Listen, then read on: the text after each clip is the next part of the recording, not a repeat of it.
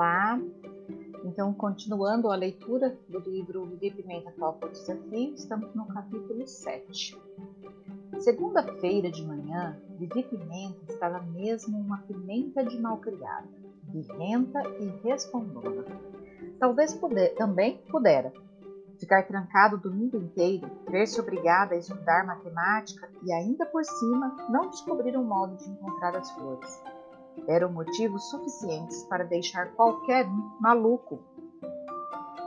Só escapou das chineladas de Dona Milica porque na hora do corre-corre chegou a lavadeira a do, de Dona Milica.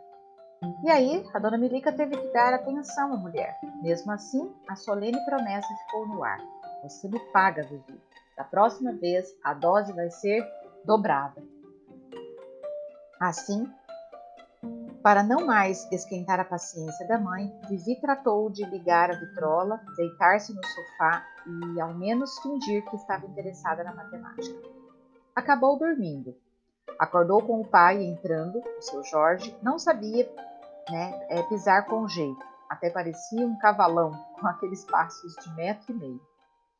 Com o peso dele, o assoalho rangia, os copos pulavam na cristaleira. Vivi abriu os olhos, bocejou e caindo em si, e continuava sendo a mesma Vivi Pimenta. Obrigada a enfrentar mil problemas. Teve vontade de chorar, mas não chorou. Passando a mão pelo estômago, sentiu que roncava, sinal de fome. Lembrou-se dos doces de seu aprijo e ficou mais irritada ainda. Também aquele velho chato tinha que fazer mil doces de encher a boca d'água cada qual mais gostoso que o outro, e colocar bem diante do nariz da gente, só para a gente ficar com vontade? Caminhou até a cozinha à procura de alguma coisa para lambiscar e acabou roendo pão com goiabada. Não tinha lá o gosto dos doces do seu aprijo, mas enfim era açúcar. Depois sentou-se no banco de pernas compridas e ficou gemendo. Gemendo tanto que até a Getulina irritou-se. O que foi? perguntou a empregada. Por acaso o purgante de ontem foi pouco? Getulina era outra mestra conselheira em receitar chazinhos. Antes que ela resolvesse sugerir mil receitas daqueles chás que sempre é, pelavam a língua, Vivi tratou de dar por fora, e o fez tão depressa que acabou pisando no rabo do gato. Ai, que pergunta boba, Getulina. Você não vê que eu estou ótima? E voltou para a sala. Foi exatamente quando o relógio marcou onze e meia. Um, dois, três, contou Vivi, olhando firme para a porta que se comunicava com o empório. Como se por um golpe de mágica aparecera a careta de Dona Dadá. Dão licença? perguntou ela. A senhora nunca se atrasa, não é mesmo? rosnou Vivi, mãos cruzadas nos joelhos. Dona Dadá não escutava direito. Sempre alegre sorridente, com os olhos de japonesa, sentou-se ao lado de Vivi. Vivi estranhou que daquela vez Dona Dadá estivesse com as mãos vazias. Afinal, ela nunca vinha à casa dos Pimentas sem trazer alguma coisa. Você está doente? Perguntou Dona Dadá, passando a mão na testa de Vivi. Será que eu estou mesmo com cara de doente? Perguntou-se Vivi preocupada. Se até Dona Dadá está achando, é porque devo estar com cara de doente. Dona Dadá não esperou pela resposta. Ela nunca esperava resposta a nenhuma das perguntas que fazia. Mudou de assunto. Então, como vamos no tal concurso do dia florido da cidade? Tudo organizado, vivia ia respondendo qualquer coisa. Dona Dadá, entretanto, não prestou atenção. Ouvi dizer que já estamos com mais de 200 pessoas inscritas, anunciou. Acho que a cidade inteira vai concorrer. Vai ficar tudo que é uma beleza. A cidade ficará linda, muito linda. Todos querem caprichar na exposição das flores cada um melhor que o outro. Duzentas? gemeu Vivi desanimada. Duzentas? A senhora tem certeza? Dona Dadá não escutou. Enfiando a mão no bolso, retirou um pacotinho. Trouxe umas sementes de crista de galo para sua avó. Ela está lá? Para Dona Dadá prestar atenção ao que a gente fala, é preciso dar por escrito. Suspirou Vivi Pimenta. Vó Mariquita já se decidiu por quais flores vai expor? Insistiu Dona Dadá. Estou com os vasos de violetas dos Alpes que estão uma maravilha. E as suas, as que lhe dei, vão bem? De repente, alguma coisa alfinetou no íntimo de Vivi Pimenta e obrigou-a a dar um salto de tamanha alegria que quase caiu nos pés de Dona Dadá. Dona Dadá deu um berro, um salto, arregalou os olhos. Credo, menina, que é isso? Ficou maluca? É, Vivi começou a pular. Sim, flores, Dona Dadá tinha muitas. Dona Dadá adorava fazer favores para os outros. Então, Dona Dadá não emprestaria alguns vasos para as trefoleiras? Hum. Vivi dependurou-se no pescoço de Dona Dadá, que assustada debatia-se e gritava ao mesmo tempo. Então, antes que Dona Melica aparecesse para saber se alguém estava morrendo, Vivi tratou de refrear os seus ânimos.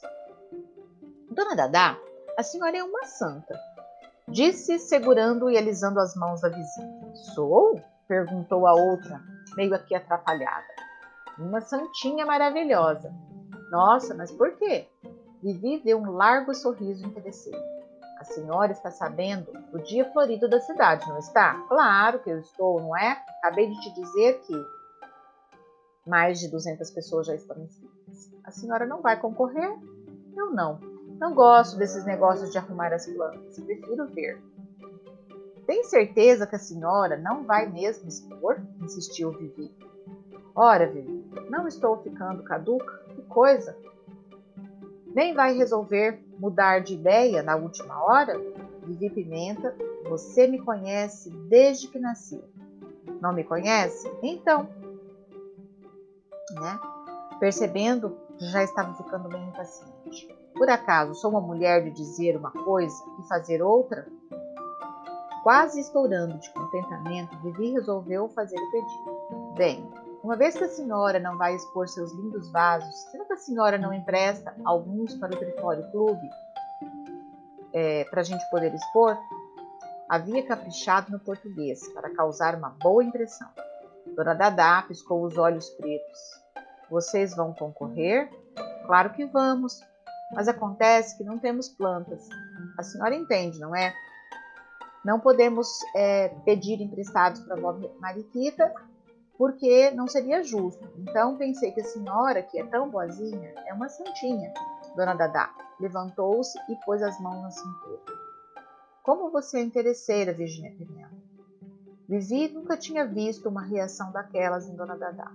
Chegou mesmo a sentir-se atrapalhada. Entretanto, como da Dona Dadá também era uma pessoa imprevisível, de repente, uh, chegou mesmo a sentir-se né, atrapalhada. Entretanto, como Dadá também é, era uma pessoa imprevisível, de repente abaixou-se e deu um beijo no estalo, de estalo na testa de Vivi. Mas claro que empresto todos os vasos que vocês quiserem Estou lá me importando e fique sabendo de outra coisa. Se o Trifólio Clube vai mesmo concorrer, a partir deste momento começarei a torcer para que vocês ganhem o primeiro prêmio. Tá entendido? Era demais. Não se aguentando, Vivi Pimenta voou direto no pescoço de Tatá, cobrindo-a com, com, com, beijos. Ela adorava né, mesmo aquela dona Dadá, de coração de ouro. Vamos lá, já já teremos esse comentário.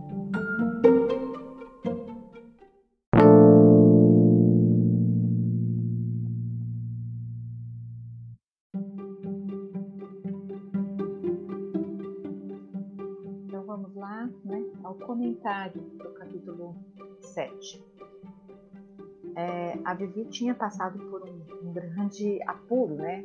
É, com as suas mentiras, as suas articulações, pressionada em relação ao fato dela ter assumido o compromisso de conseguir as flores para o concurso e, a, e não estar conseguindo obtê-las, por saber que todas as pessoas da cidade estavam comprometidas também com o concurso. Ela estava de fato é, com um aspecto de adoecimento, porque de tanta preocupação, né? Ela estava absorvida pelos pensamentos e buscando uma forma de resolver aquele enrosco a qual ela estava inserida. Mas ela era muito impaciente com as coisas, né? Então, não sei se vocês se lembram, mas Dona Dadá era aquela pessoa, aquela vizinha, né? Que sempre chegava na hora do almoço e dando algumas desculpas, ela acabava ficando para comer com a família. Mas Dona Dadá havia dado um vaso de violetas nos Alpes para Vivi, né? E, e a Vivi não tinha se atentado para tal coisa. Dona Dadá, então ela chega e a Vivi já meio que ironiza né, a presença da Dona Dadá e tal. E, e é quando ela percebe, através dessa conversa, que Dona Dadá tinha solução para a sua situação. Então ela muda né, é, a sua forma de lidar com aquela realidade, com aquela pessoa né, que estava ali trazendo a solução para os seus problemas. A reflexão que fica aqui é, né, é quantas vezes nós às vezes julgamos né, as relações de convivência que nós temos. Né? Então, a dona Dada, sim, ela, ela era uma oportunista no sentido da refeição da família. Né? Porém, como o Vivi mesmo colocou, ela nunca chegava de mãos vazias. Era uma forma dela tentar equilibrar aquela troca, né? aquele, aquele sabor, aquele acolhimento que ela recebia né? da, da família. Então, naquela conversa amistosa que Vivi teve com Dona Dadá, Dona Dadá apresenta a solução para ela, dizendo: Eu não vou participar, não gosto de aparecer nessas situações. Então, ela coloca à disposição da Vivi né, suas flores. Então, quantas vezes é, nós obtemos né, os resultados das nossas buscas em locais ou lugares que nós nem havíamos nos dado conta de que sempre esteve ao nosso lado. Né? Então, existe até uma fala do, acho que do Paulo Coelho, né? que ele diz assim, né, que a gente precisa seguir a linguagem dos sinais, né? que geralmente é, é mais perto do que a gente imagina. Na homeopatia também, né, o Hahnemann ele fala sobre que ao lado da doença está sempre a cura. Né? Então aqui fica a sugestão de talvez nós olharmos um pouco mais, ajustarmos as nossas lentes para a gente olhar para o que tem mais próximo de nós. Né? Por que será que a gente está se distraindo tanto, buscando tão longe, sendo que às vezes as nossas soluções estão tão próximas de nós? Né? Assim como Vivi, né? ela precisou ajustar o seu comportamento em relação à Dona Dadá, talvez quais né, são os nossos ajustes? Né? Quem será a Dona Dadá das nossas vidas? Grande abraço e até breve.